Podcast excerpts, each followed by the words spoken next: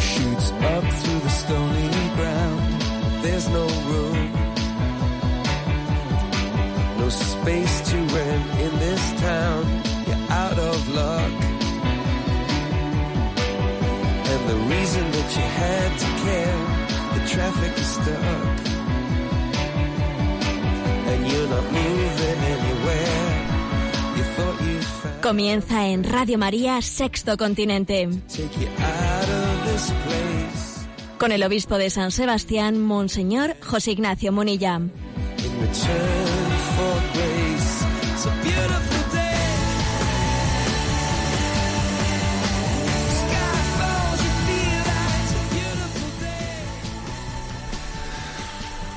Un cordial saludo a todos los oyentes de Radio María. Un día más, con la gracia del Señor, proseguimos, nos disponemos a realizar este programa llamado Sexto Continente, que lunes y viernes realizamos en directo de 8 a 9 de la mañana aquí en Radio María España. Un día más, digo. Este es el saludo que habitualmente hacemos, ¿no? Un día más. Y quiero saludar este nuevo programa recordando ese momento presente que Dios nos permite hoy vivir y disfrutar. Ayer en las redes sociales enviaba pues ese mensaje que nos invita a vivir el momento presente como el momento de gracia sin que nada nos distraiga de hoy. Y ponía una imagen transcrita pues de una de las películas de Disney del año 2003, ¿eh? cuando todavía Disney no había asumido otros parámetros que está asumiendo actualmente, ¿no? La en, ese, en esa película de Disney del año 2003, la gran película de Piglet, ahí hay un diálogo entre ese cerdito y, un, y, el, y el oso, y le dice, le pregunta a Poe el oso, ¿qué día es? Y responde Piglet, es hoy. Hombre, mi día favorito. Sí, es hoy mi día favorito. Vamos a vivirlo en intensidad de amor, que este es el secreto. Este es el secreto de nuestra fe cristiana. El pasado lo arrojo a su misericordia. El futuro lo confío a su providencia. Y solo me quedo con el momento presente para vivirlo en intensidad de amor. Es el secreto del cristianismo que vive, que vive en presencia de Dios y nada la distrae de ello. Es eso que San Juan 23 en su decálogo de la serenidad decía en el primer punto, solo por hoy trataré de vivir exclusivamente al día, sin querer resolver los problemas de, vivir, de mi vida todos a la vez. Solo por hoy. Voy a vivir al día viviendo todo lo que acontezca en intensidad de amor, como una gran oportunidad de encuentro con el Señor. Esto es lo que todas las mañanas renovamos. En ese saludo que decimos un día más con la gracia del Señor. Es el saludo que todos y cada uno de nosotros estamos llamados a hacer en el ofrecimiento de obras cuando comienza nuestra jornada. Pues bien, Sexto Continente es un programa que tiene también la característica de estar presente, además de las ondas de Radio María, interactuar con las redes sociales, en Instagram y en Twitter con la cuenta arroba obispo munilla, en Facebook con el, muro que lleva mi nombre personal de José Ignacio Munilla, y sabiendo también que en el podcast de Radio María podéis encontrar los programas anteriores, al igual que en el, en el canal de, que lleva el nombre de Sexto Continente de iVox, y diciendo pues que hay una página web multimedia en ticonfio.org en la que tenéis allí pues entrelazado y a vuestra mano pedagógicamente ordenado todos los recursos. ¿eh? Bueno, ¿qué tema primero eh, voy a abordar en el día de hoy? Bueno, pues ayer, ayer nuestra Madre Iglesia nos dio un regalo, nos dio un regalo que, brevemente quiero presentar. El, el, precepto de la congregación de la doctrina de la fe, Monseñor Ladaria, nos presentó un documento titulado Placuit Deo, dispuso Dios. ¿eh? Dispuso Dios. Es un pequeño documento de la congregación para la doctrina de la fe en la que hace un recordatorio de, dos aspectos importantes, ¿eh? de una manera breve, pero los, los presento. lo que quiere, lo, lo, que recuerda este documento es que hoy en día en nuestra cultura, en nuestro contexto cultural, hay, digamos, mentalidades, mentalidades que hacen difícil ¿eh? la recepción adecuada del mensaje cristiano. Entonces las analiza. Y, y, y además de una manera muy concreta. O sea, es un documento que sale a colación de esto y esto, ¿eh?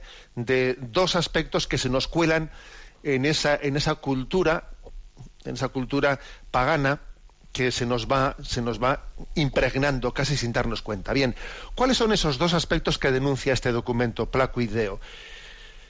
Ante los cuales debemos estar, digamos, expectantes, ¿no? transformaciones culturales que hoy en día nos, eh, como he dicho antes, nos dificultan recibir el mensaje cristiano. El primero, el individualismo. El individualismo centrado en el sujeto autónomo tiende a ver, ¿no? Tiende a ver al hombre como un ser cuya realización depende únicamente de mis fuerzas. Esa concepción individualista aislada del hombre en la que más que personas somos individuos. ¿eh? Entonces, es eh, claro, desde esta perspectiva, pues claro, es muy difícil ¿eh? abrirse a la salvación de Dios. Este individualismo que nos, que nos, nos lleva a aislarnos, esta falta de conciencia de nuestra, de nuestra gran dependencia de los demás y de Dios, este individualismo enlaza, dice el documento, con lo que, con lo que ha sido el pelagianismo la herejía pelagiana, porque ojo, eh, los errores es muy difícil que sean originales, es muy difícil ser un hereje original. Casi todas las herejías de nuestro tiempo son reediciones de viejas herejías. Entonces, lo que este documento dice es esta tendencia al individualismo tan marcada que vemos es una reedición eh, del siglo XXI de la herejía pelagiana, eh, desarrollada en el siglo V por un tal Pelagio. Lo que Pelagio decía en el siglo V es que el hombre, para cumplir los mandamientos de Dios y ser salvado, necesita de la gracia solo como una ayuda externa a su libertad, a la manera de un, de un ejemplo, o de un ejemplo, de una luz, pero no necesita de la gracia como una curación y regeneración radical de mi libertad para poder hacer el bien y alcanzar la vida eterna, ¿no? Claro, digamos, en nuestros parámetros culturales no se, no se formula esto tan teológicamente como lo formulaba, formulaba Pelagio. ¿eh? En nuestros días la cosa se formula de una manera mucho más antropocéntrica, ¿no? Yo no necesito de nadie, ¿no? O sea, cada uno depende de sus fuerzas. En esta vida, sálvese quien pueda, ¿no? Es la formulación actual de, este, de esta herejía del siglo V. Pero, ojo, ¿cómo respondió San Agustín aquella herejía del siglo V y cómo tenemos que responder nosotros a, esta reedición eh, del siglo XXI de esa herejía que es el individualismo. San Agustín le respondió a Pelagio diciendo, porque claro, Pelagio sí creía en Jesucristo, pero creía en Jesucristo en el sentido de un modelo de alguien que me ha dado un buen ejemplo y yo tengo que seguir el buen ejemplo de Jesucristo con mis fuerzas.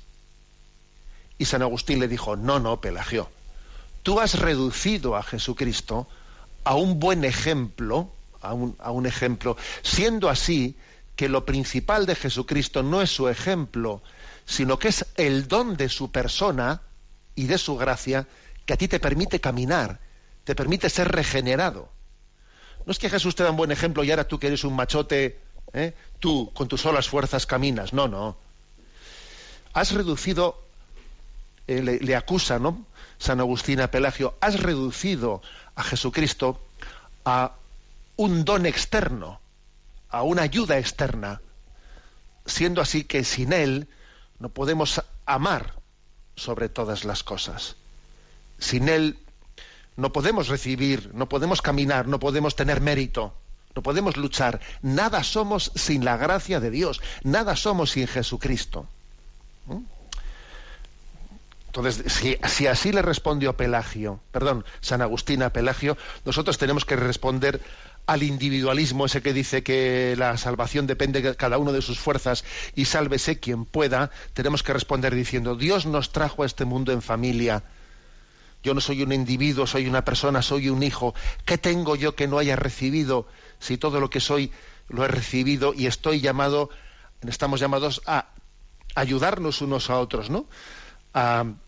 Recibir la salvación en esta comunidad que es, que es la iglesia, en la cual necesitamos unos de otros, esta iglesia que es sacramento de la, sal, de la salvación de Dios, siendo muy humilde y muy consciente de mi debilidad, todo lo temo de mi debilidad, pero todo lo espero de la comunión, y por lo tanto me abro a la comunión de la iglesia y me abro, me abro al don de Jesucristo, que es carne de mi carne y sangre de mi sangre, por la encarnación. ¿Eh? Eso es lo totalmente lo contrario del individualismo.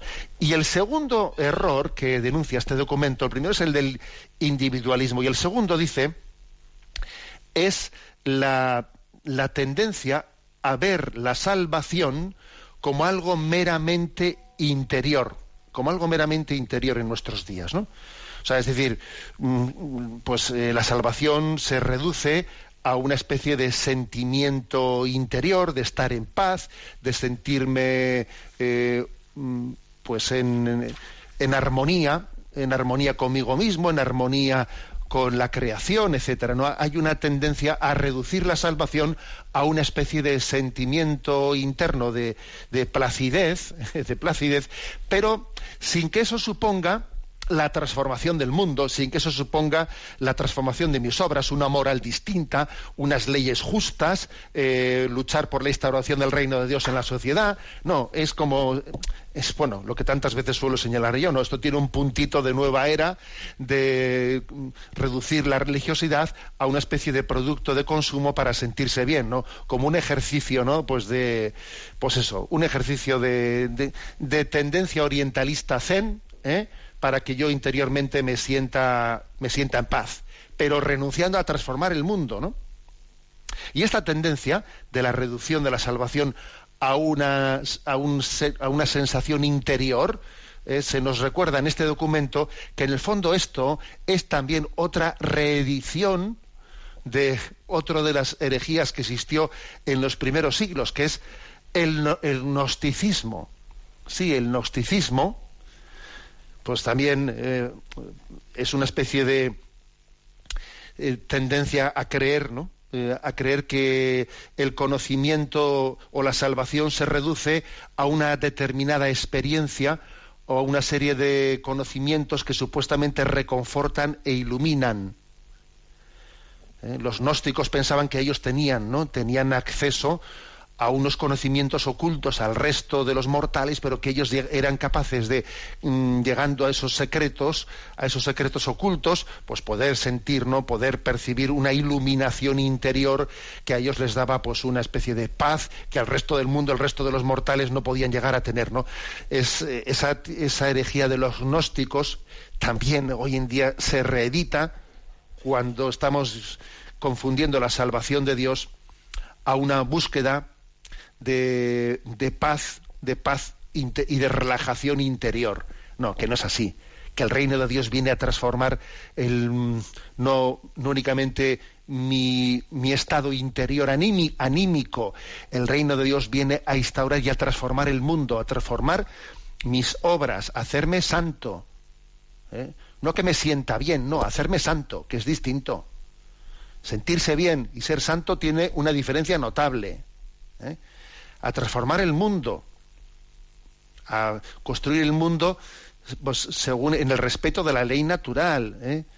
según esa, según ese designio del reino de Dios, etcétera, etcétera, ¿no? Bueno, en definitiva, el documento dice dos cosas interesantes. Aquí hay dos males de nuestro tiempo, el individualismo y el, y el interiorismo, individualismo, interiorismo, que vienen eh, como a reeditar dos herejías, que son el pelagianismo y el gnosticismo. Entonces las dos tienen que ser respondidas. ¿Cómo se respondió al gnosticismo? Al gnosticismo se respondió recordando la encarnación. Jesucristo se hizo carne. Dios se hizo carne, mejor dicho, ¿no? En Jesucristo.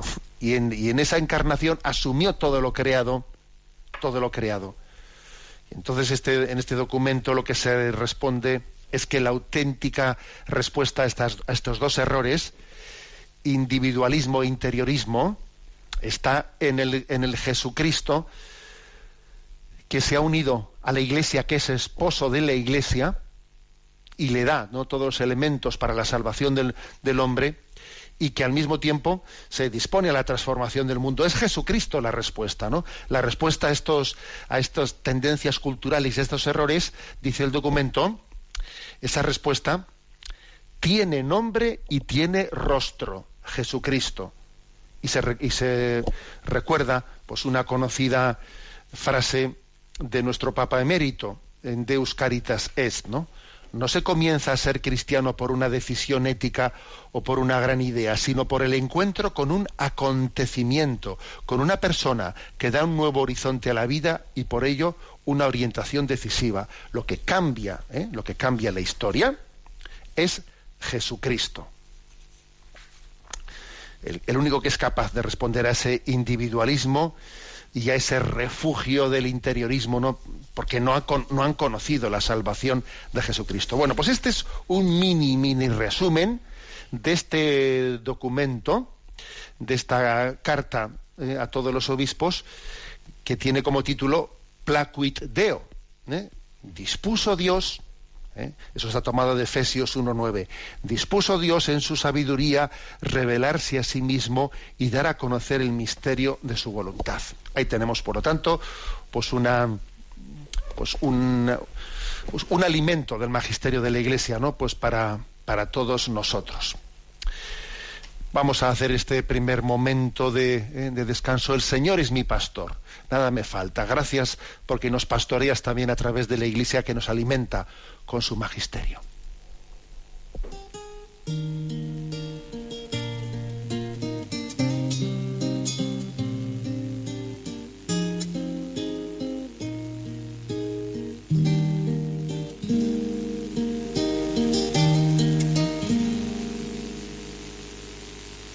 El Señor es mi pastor, nada me falta el Señor es mi pastor.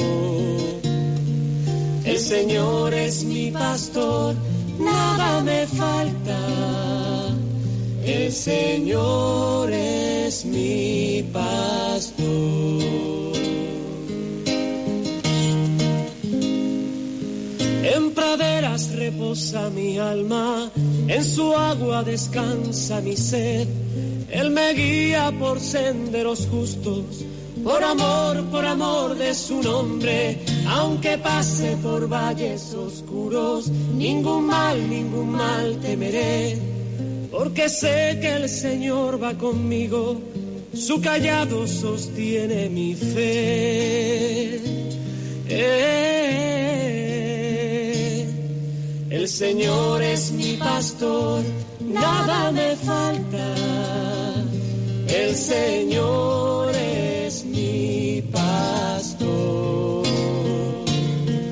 El Señor es mi pastor, nada me falta. El Señor es mi pastor.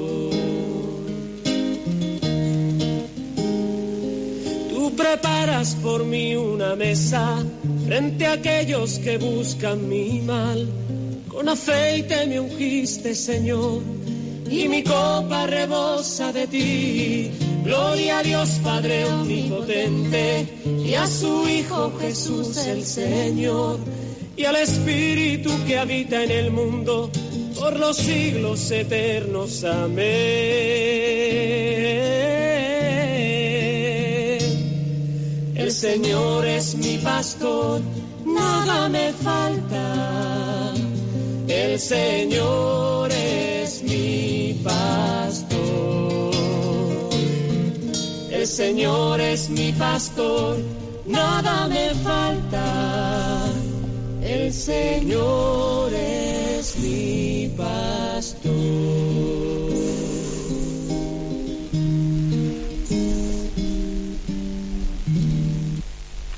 Señor es mi pastor. Bueno, voy a comentar en segundo lugar un mensaje enviado a redes que veo que ha tenido pues un efecto así especial, mayor del habitual.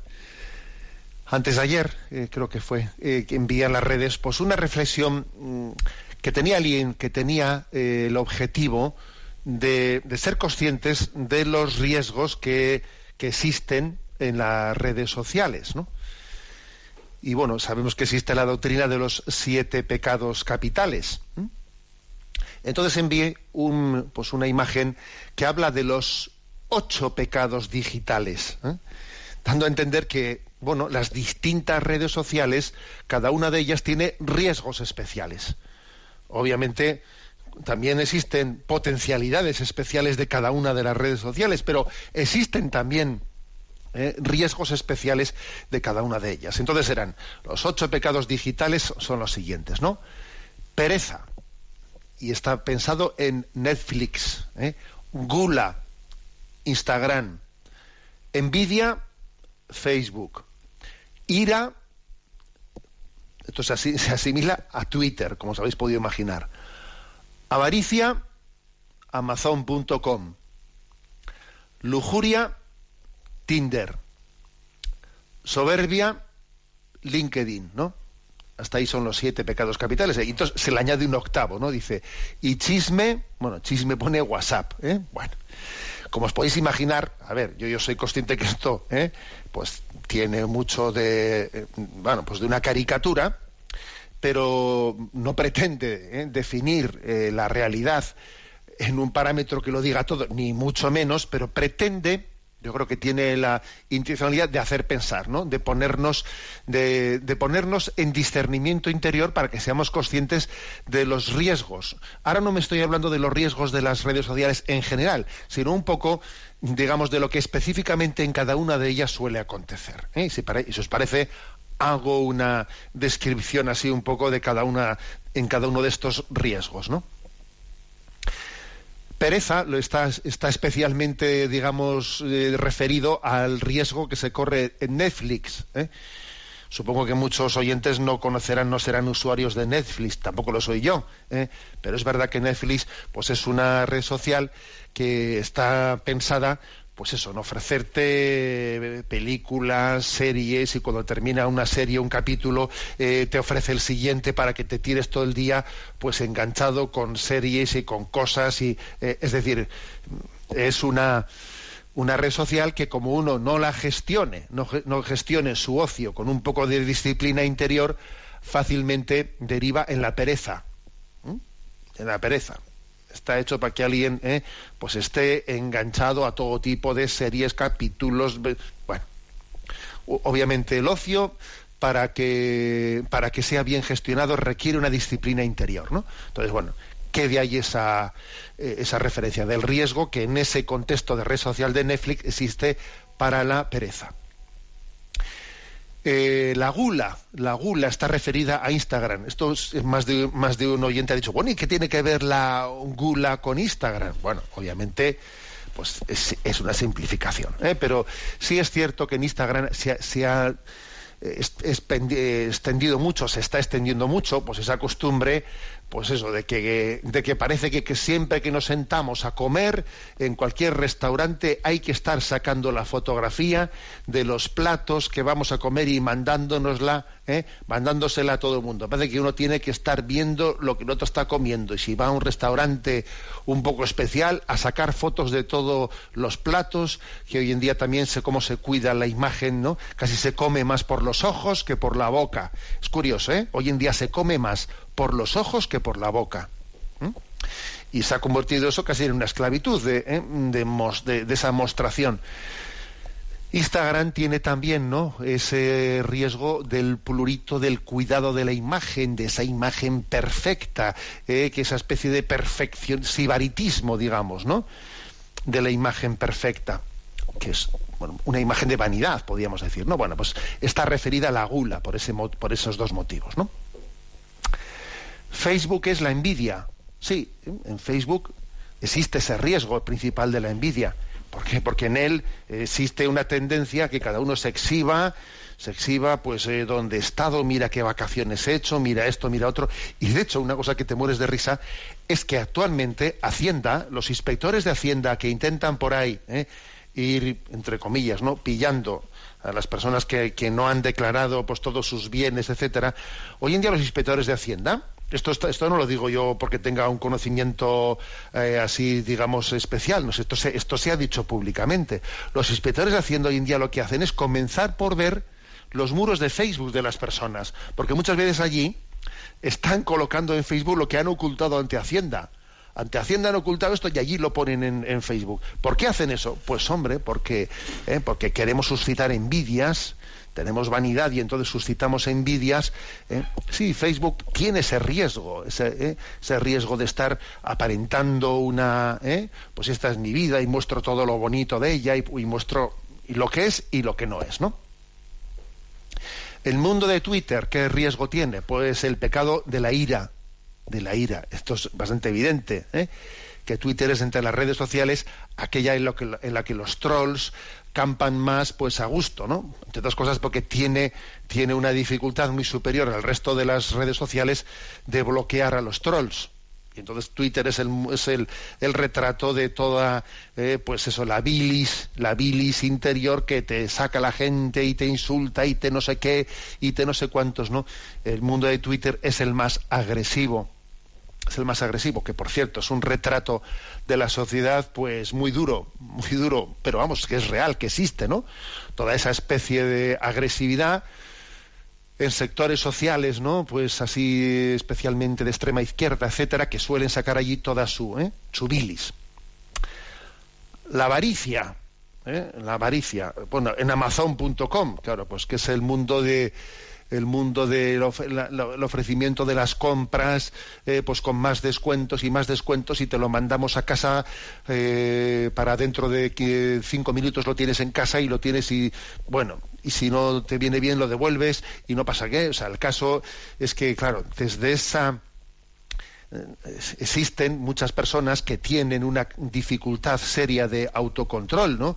ante las compras que el mundo de Amazon, etcétera, y este mundo de, la de las compras online, pues es como, ¿eh? pues eso, como echarle gasolina al fuego para las personas que tienen una dificultad de, de, autocontrol ante las compras y que tienen esa tendencia ¿eh? pues avariciosa y materialista de comprar y comprar.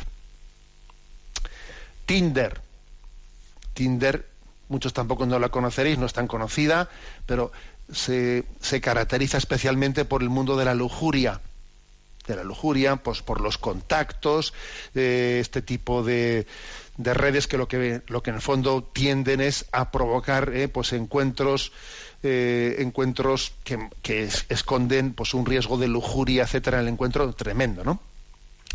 LinkedIn, pues LinkedIn es otra otra red que, que, aquí está referida a la soberbia. ¿Por qué, cuál, por qué el, mundo de LinkedIn tiene el riesgo de la soberbia?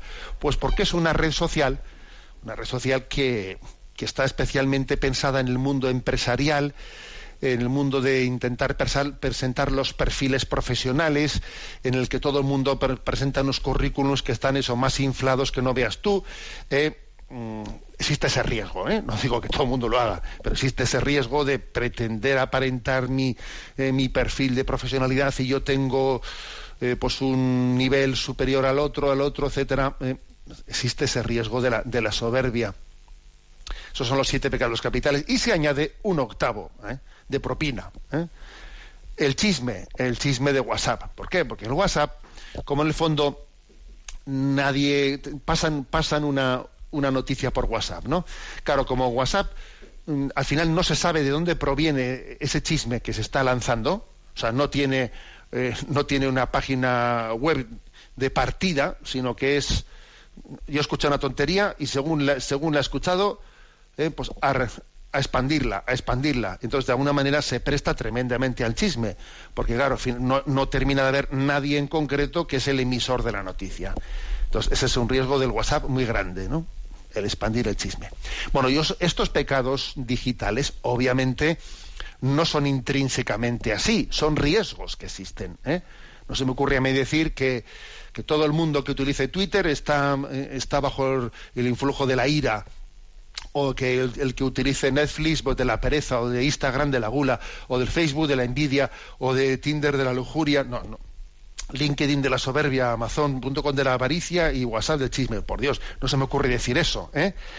Pero me pareció interesante interesante subrayar un poco, digamos, los riesgos específicos de cada, ¿eh?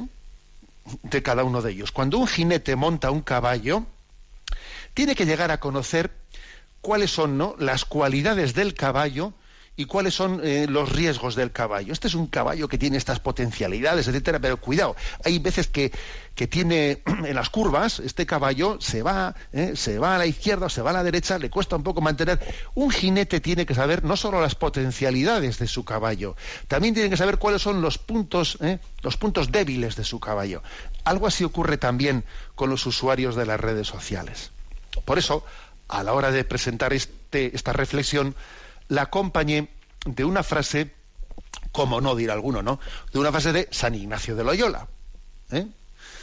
Y dice, de donde se sigue que el hombre tanto ha de usar de ellas cuanto le, le ayuden para su fin, y tanto debe privarse de ellas cuanto lo impidan.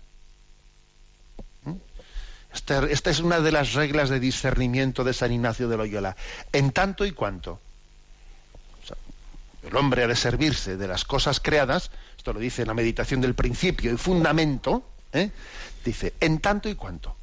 ¿eh? De donde se sigue que el hombre tanto ha de usar de ellas, de las cosas creadas, digamos nosotros, de las redes sociales, tanto ha de usar de ellas cuanto le ayuden para su fin.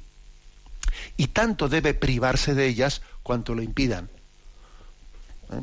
Por eso un jinete tiene que saber en cada momento qué caballo elijo y cuál no. No es propicio para un terreno y para, y para otro terreno. ¿Eh? Bueno, sírvase, por lo tanto esta reflexión para, ¿eh? para nuestro, nuestra educación en, el, en, el, mundo de las redes sociales. Dedico un momento a nuestro apartado del DOCAT nuestro apartado del Docato hoy tenemos el punto 30, 36. ¿eh? Y la pregunta es, es muy breve, ¿se concluirá algún día la doctrina social? La convivencia social estuvo y sigue estando sometida a un desarrollo constante y a un notable movimiento en todos los niveles. Por ello, la doctrina social no se puede dar por finalizada o ser tenida por una doctrina encerrada en sí misma, si bien se fundamenta en la base del Evangelio y en sus principios y concepciones firmes. Desde aquí ha de seguir buscando constantemente nuevas respuestas a los retos y asuntos sociales del presente. Bueno, entonces la pregunta era, ¿se concluirá algún día la doctrina social de la Iglesia? Y claro, la respuesta es, a ver, se concluirá con el mundo, con este mundo, porque mientras que este mundo siga adelante, hasta que llegue el momento de la parusía, pues obviamente la doctrina social de la Iglesia está llamada a ir respondiendo a los nuevos retos que, surjan, a ir iluminando cómo vivir estas nuevas circunstancias, por ejemplo, por ejemplo, pues las redes sociales, ¿no? O sea, cómo la doctrina social tiene que responder ahora a un reto que no tenía ¿eh? hace 40 años, que era cómo vivir eh, pues adecuadamente, equilibradamente, pues nuestra, nuestra vida cristiana en medio de este mundo digital, por ejemplo. ¿eh? Entonces, ¿se concluirá algún día la doctrina social? Pues cuando marchemos de este mundo a la vida eterna. Entonces, entonces es cuando se concluirá. Hasta entonces tenemos que estar siempre respondiendo a los nuevos retos. Ahora, con esto, esto de que la nueva, que la doctrina social está como siempre inconclusa, esto no hay que entenderlo en el sentido de que es una doctrina líquida una doctrina líquida en el sentido que no que, que nos vamos en cada momento re, reeditando, nos vamos reinventando. No, no en ese sentido. O sea, la doctrina social de la Iglesia no es líquida y no se contradice. Y, si decimos que está sin concluir, no es porque igual a ver si va a cambiar eh, dentro de unos años y lo que ahora digo, digo, digo, Diego. Dentro... No, no en ese sentido. ¿eh? Aquí se podría aplicar, ¿no? Pues un poco, digamos eh, aplicar en su justa medida eh, pues lo que dice el famoso texto que se proclama en la liturgia de las horas de San Vicente de Lerins, eh, de, su obra del primer comonitorio, en el que él habla de cómo también el dogma cristiano tiene un progreso dentro de una fidelidad a sí mismo. ¿no? Os leo un par de párrafos de San Vicente de Lerins. Dice, es posible que se dé en la Iglesia un progreso en los conocimientos religiosos. Y dice él, ciertamente que es posible, y la realidad es que este progreso se da en efecto, ¿quién envidiaría tanto a los hombres y sería tan enemigo de Dios como para impedir ese progreso? Pero este progreso solo puede darse con la condición de que se trate de un auténtico progreso en el conocimiento de la fe, no de un cambio en la misma fe. Lo propio del progreso es que la misma cosa que progresa crezca y aumente mientras que lo característico del cambio es que la cosa que se muda se convierta en algo distinto. Bueno, en ese sentido, en nosotros, ¿eh? añado yo ahora, hay un progreso, no en el sentido de que, que, nos que nos contradigamos con lo anterior, no, sino que vamos profundizando en la medida en que respondemos a los nuevos retos que se plantean en la vida. ¿no? En definitiva, pues que la doctrina social está fundada ¿no? en un depósito en un depósito que es, que es eterno, que es inamovible, pero se va, digamos, aplicando, se va encarnando en, a los nuevos retos, a los nuevos retos que van surgiendo pues, a lo largo de esta historia. ¿eh? Bien, tenemos antes de, antes de pasar ¿no? pues a ese momento en el que los oyentes nos presenten sus preguntas, tenemos también este, este canto de oración, hágase en mí.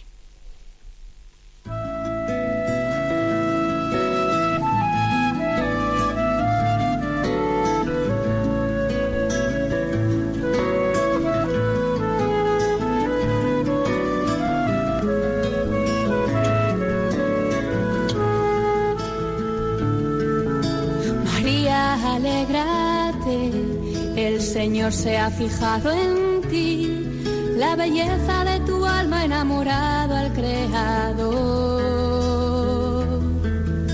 No temas, tu gozo es Él, su espíritu desciende hoy y la gracia se derrama hasta llenar tu corazón.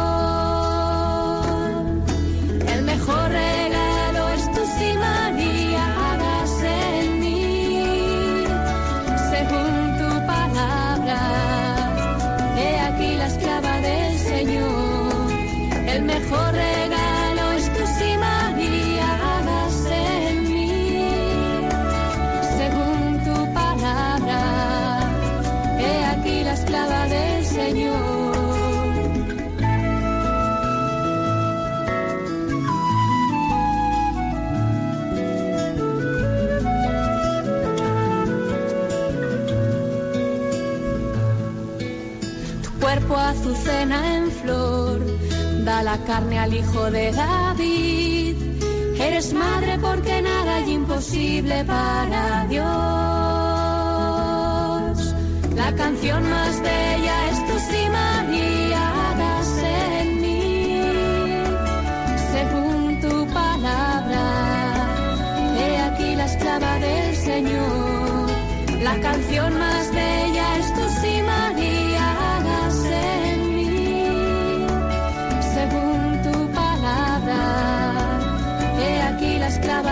Señor. Llena de gracia, María, acoge a tu Señor.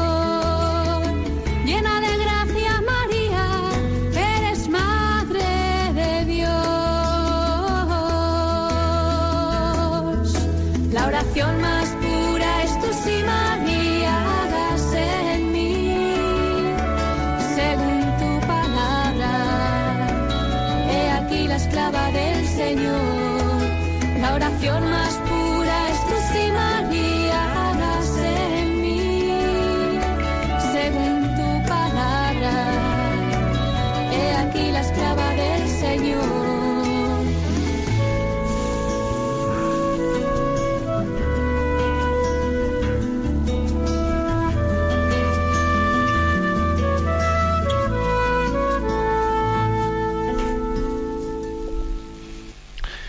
La ayuda de María y con su intercesión también buscamos vivir y en intensidad esa voluntad de Dios en nuestra vida. Hágase en mí. Bueno, tenemos hoy un espacio que aunque sea de un cuarto de hora o 20 minutos, vamos a dedicar a atender las consultas que tenemos pendientes, que nos habéis hecho llegar al correo electrónico sextocontinente arroba radiomaria.es. ¿eh? Ahí vuestras preguntas, aportaciones, etcétera, pues son bienvenidas. A Cristina, que está eh, pues en la, en la emisora, le vamos a pedir que nos vaya presentando las preguntas seleccionadas. Buenos días. Buenos días, monseñor. Adelante. La primera noticia, eh, la primera pregunta es de una oyente llamada Mari Carmen que nos comparte. Buenos días, mi hija pequeña tiene una enfermedad casi desde que nació sin diagnóstico. Llevamos varios años con ello. El otro día me emocionaba viendo en YouTube el testimonio que dio en la cátedra, mm, en la cátedra de San Sebastián, Esther Saez, víctima del 11M, escuchando cómo había sido capaz de abrazar su cruz a pesar de haberse sentido en algún momento abandonada. Yo no soy capaz de vivirlo así, lo vivo con tristeza y angustia y lejos de abrazar la cruz es como si se alejara más. Me enfado con Jesucristo, no me doy cuenta de que está de mi parte. Esta situación también está afectando a mi matrimonio y familia en general, ya que mi marido no entiende que me ponga así. Le agradecería un poco de luz. Muchísimas gracias y que Dios le bendiga. Bueno, vamos a ver. Eh en primer lugar, yo creo que hace bien la oyente también en ver otros testimonios de cómo otras personas pues también ¿eh? han vivido situaciones de, de, cruz y cómo han encontrado en Cristo crucificado pues una, pues una respuesta muy grande ¿no? a, ese, a ese gran cuestionamiento del sufrimiento en nuestra vida. Ahora dice, ¿por qué lo que a esa persona le sirve, veo que a mí no me sirve y no me, eh, o sea, no, no soy capaz de aplicármelo como ella, como ella se lo ha aplicado? ¿Eh? ¿Por qué me pasa a mí esto? Porque yo continúo con esta angustia interior que me gustaría, ¿eh? me, gustaría superar. ¿eh? Y además dice no Mari Carmen en su testimonio que también esto le está afectando el matrimonio, porque ve que su marido le dice, oye, no lo lleves así, no te pongas así. O sea, pues tenemos la niña enferma, pues iremos poco a poco acompañándola y poniendo todos los medios para pues para ir abordando su enfermedad, ¿no? Pero no lo vivas con esta angustia. No lo, bueno, entonces también aquí hay que decir una cosa y es que además de la fe, ¿no? Además de la fe y del acto de confianza hecho en la fe, también hay factores factores que, determinan, que condicionan, no voy a decir determinan, no, que condicionan mucho nuestra eh, nuestra acto de confianza interior, que son nuestros caracteres, nuestras formas de ser, y hay personas pues que tienden a tienen una tendencia un poco angustiosa, que son un poco, ¿eh? Perdóname Mari Carmen que no te conozco, ¿no? No hablo de ti en concreto, pero hay personas que son un poco mariangustias, ¿eh? mariangustias, y entonces, claro, esa forma de ser les, condiciona mucho a la hora de vivir el acto de abandono en la providencia de Dios. Entonces tienen, tienen una cruz no solo en el problema que tienen fuera, también tienen una cruz en ese problema, en, en esa forma de ser suya que les hace... Bueno, ¿yo qué es lo que le diría a Mari Carmen? Pues que primero, que Dios le ha puesto, le ha puesto al lado suyo también un marido, pues que seguro que, le, que, es, que es, forma parte de la providencia de Dios, que le ayude a cómo llevar las cosas. ¿eh? Ayer casualmente, ¿no? Tuve una conversación telefónica, pues también con una con una esposa que, pues que tiene un embarazo ya ya bastante desarrollado y le han dicho pues que, que el niño viene con algún problemilla, ¿no? Viene con algún problemilla. Entonces, bueno, es una persona de fe, y me decía, pues bueno, que está pues, lógicamente, ¿no? Pues haciendo su acto de abandono, eh, pues a la hora de llevar adelante el embarazo, etcétera, pero que claro, que veía que ella, pues era más angustiada que su marido, que su marido, gracias a Dios, oye, pues tiene un carácter en el que le dice, tranquila, pues que ahora mismo nosotros lo ponemos en manos de Dios y, y cuando venga, vendrá, pero ahora por angustiarnos no, no añadimos ni, ni mejoramos más las cosas, sino todo lo contrario, lo que hacemos es empeorarlas. ¿eh? Entonces, eso, bueno, pues yo le decía a ella, oye, pues bendito sea Dios que tienes un marido al tuyo que tiene ese carácter y esa forma de ser. Bueno, pues en el, matrimonio también estamos para complementarnos, ¿eh? para complementar nuestros, nuestras carencias. Dios siempre suele poner al lado nuestro, eh, pues alguna persona, sea un padre, una madre, un esposo, una esposa, un hijo, un amigo, un amigo, un sacerdote, alguien que la providencia nos lo ofrece para compensar nuestras, eh, nuestras carencias. ¿eh? Entonces, estemos atentos a ver en nuestro alrededor quién, o sea, qué apoyaturas ¿no? me, me está ofreciendo Dios para, para, superar mis carencias interiores. ¿eh? Estemos atentos a ello. ¿no? Este es un principio, un principio importante, porque, ojo, ¿eh? la mayor cruz no está fuera. La mayor cruz, o sea, la, mayor dificultad está en no, en no tener la disposición adecuada para abrazar la cruz. La mayor cruz es no ver a Jesucristo en la cruz. ¿Eh? Entonces, eso, eso es el. Ahí uno tiene que ver, bueno, cuál es lo que me impide, ¿no? ¿Qué es, dónde está la dificultad principal que me impide? Que muchas veces puede ser la falta de fe, pero otras veces puede ser no ya tanto la falta de fe, ¿eh? cuando nuestro carácter y nuestra tendencia, pues eso, ¿no? Que es angustiada y angustiante y que nos, nos dificulta mucho hacer el acto de abandono. A ver, cuando, cuando lo que te toque es esperar, pues no estés, eh, no pretendas tú adelantar lo que no toca, porque muchas veces lo que hacemos es sufrir mucho más de lo que toca. ¿Y qué será? ¿Y a dónde iré? A ver, pero si eso no ha llegado, si posiblemente las cosas van a ser distintas. ¿eh? Esa angustia hace que suframos por adelantado mucho más de lo que nos va a tocar sufrir. ¿eh? Imaginando las cosas. Eh, eso suele ser así. ¿eh? Suele ser el que teme sufrir, sufre de temor. Le tienes miedo al sufrimiento y en el fondo sufres de temor. Ojo a esto, ¿eh? El que teme sufrir, sufre de temor. Porque estás, estás teniendo el, eh, la tentación de estar adelantando y cómo será, y la niña, y, cuando, cuando pasen los años, la niña, ¿cómo va a estar de salud? Y en los hospitales, ¿qué pasa? A ver, pero si todo eso no ha llegado y no tenemos ni idea de cómo va a ser. Y cuando los médicos te hacen un diagnóstico, bueno, vete tú a saber después lo que ocurra. ¿Mm? Bueno, hay que combatir contra esto, Mari Carmen. Entonces, bueno, pues hay que saber dejarse ayudar de las personas que están en nuestro entorno, ¿eh? que, nos, que pueden ser pues, instrumentos de Dios ¿eh? para, eh, para, hacer frente a esa tentación de la angustia, de la angustia interior. Adelante con otra consulta. Un oyente llamado Ginda Eulacingol nos consulta. Escuchando su programa del lunes pasado en el que habló de 10 razones para enamorarte de la Eucaristía, me surgió la siguiente reflexión. La Eucaristía se instituyó, la instituyó Jesús en la última cena, donde él sabía perfectamente lo que estaba tramando Judas Iscariote para entregarlo y además sabía que no se iba a echar atrás. Por lo tanto, todo eso culminaría en la propia muerte y resurrección. A pesar de eso, Jesús compartió el pan bendecido y el vino con Judas, nuestra Eucaristía. Ahí, en el comportamiento de Judas, no hubo ni acto de contrición tampoco propósito de enmienda, mucho menos la confesión. Y resulta que el maestro da de comulgar al discípulo. La pregunta que formulo yo es, ¿por qué la Iglesia no sigue ese ejemplo del maestro para que nosotros, creyentes indignos, podamos alimentarnos de la fuente celestial y lo necesitamos, sin previo sacramento de reconciliación, como por ejemplo en el caso de divorciados vueltos a casar? Muchas gracias por atender mi pregunta. Bueno, vamos a ver, eh, no no, no es prudente, ¿no?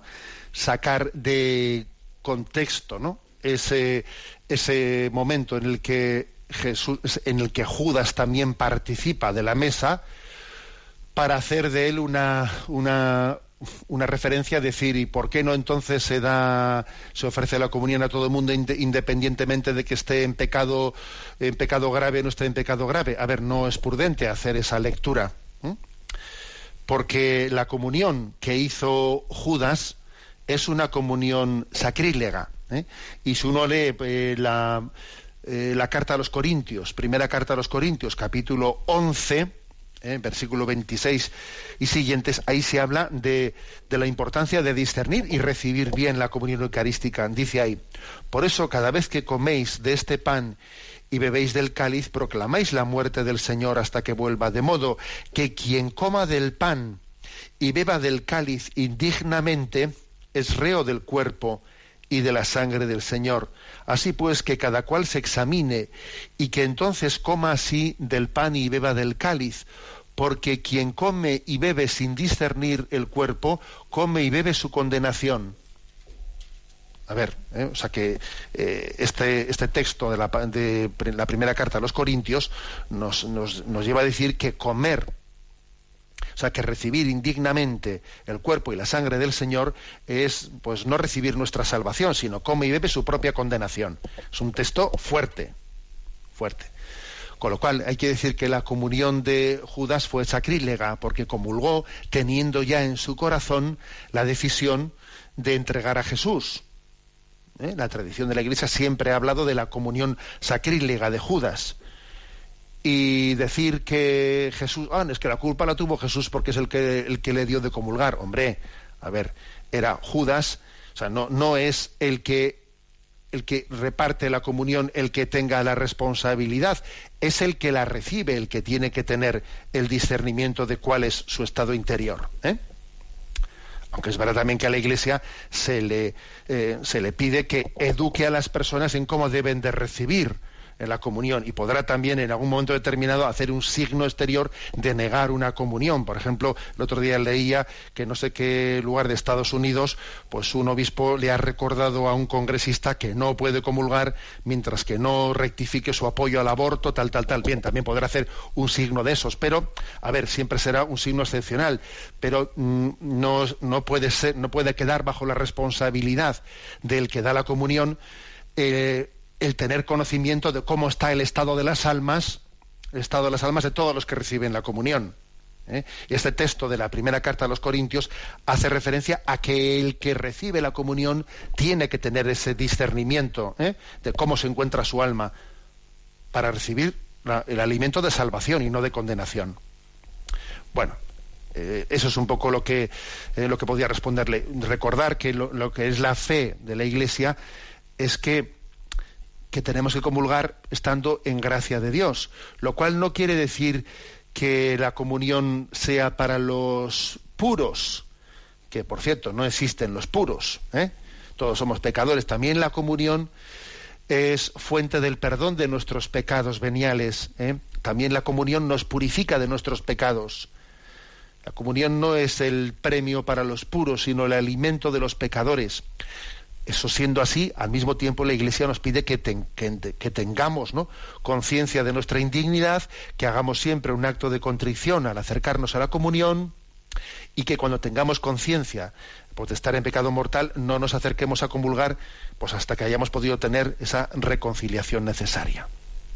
Bueno, adelante con la siguiente consulta. Iciar nos dice, soy una catequista que imparte clases a jóvenes de la confirmación. Siempre intento invocar al Espíritu Santo antes de cada intervención con ellos, pero alguna vez que otra he podido quedarme sin argumentos para responder adecuadamente a estos chicos. En una de esas intervenciones, un par de chicos me comentaron que ellos creían en Dios a medias y que por qué había que creer en Él si en el mundo había mucha gente que no creía en Dios, pero que de igual manera seguía siendo buena gente. Yo intenté darles a aquellos chicos algunos argumentos, pero creo que no fueron lo suficientemente sólidos como para convencerlos. ¿Podría usted ayudarme en esa tarea? Muchísimas gracias, Monseñor. Su labor es extraordinariamente encomiable. Bueno, vamos a ver, es muy típico esto, ¿eh? es muy típico. A ver, si aquí lo importante pues es que ser una buena persona, ¿eh? no hace falta creer en Dios, ¿no? Lo, importante es ser una buena persona. ¿eh? A ver, eso está súper difundido, ¿no? Y en el fondo, detrás de esa, detrás de esa mentalidad, hay una, una no conciencia de que nosotros somos eh, hijos de Dios, que Dios nos ha creado para el amor, que Dios, o sea, que ante Dios tenemos, ¿no? Pues una, una responsabilidad de ser agradecidos, de reconocer que eres la fuente del amor. Es como si se dijese, suele ser bueno ponerle la imagen de la, ¿eh? la imagen de la familia. Es como si se dijese, bueno, mira, no importa que un hijo sea un agradecido o un desagradecido con su padre y con su madre, ¿no? No importa.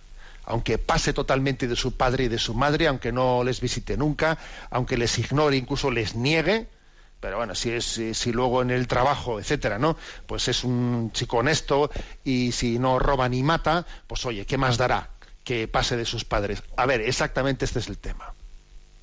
Exactamente ese es el tema. Detrás de esa mentalidad de que no importa creer o no creer en Dios, aquí lo importante es ser una buena persona, es un planteamiento horizontalista en el que no nos damos cuenta de lo que es, Dios para nosotros y del pecado tan grande que es el ser un, un, desagradecido, un no reconocer los dones de Dios, el cerrarse a la fe, ¿eh? el cerrarse a la fe, a reconocerle a Dios como el autor de todos los dones, es un pecado muy grave.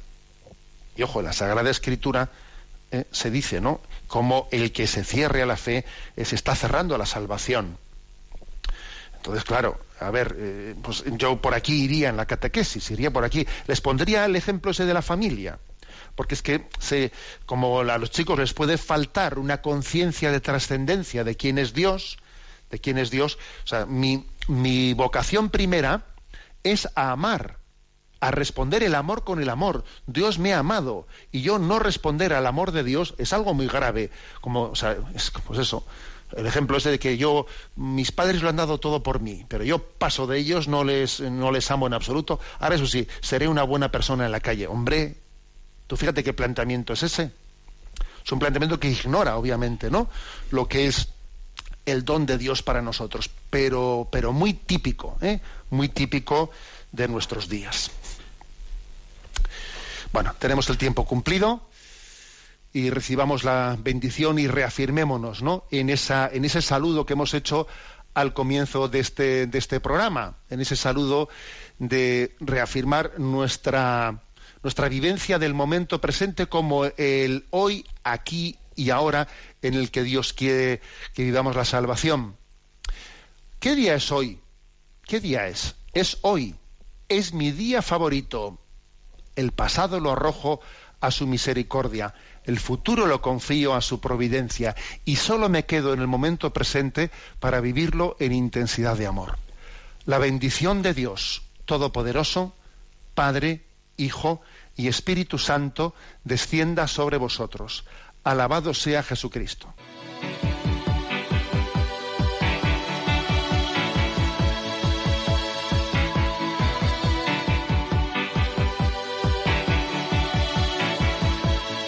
Is a blue.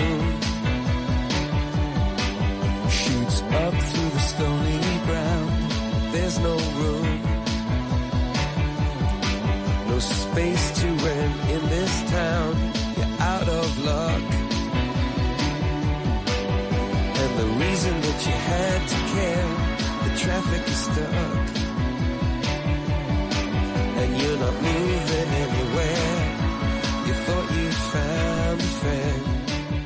Han escuchado en Radio María Sexto Continente, un programa dirigido por el obispo de San Sebastián, Monseñor José Ignacio Monilla.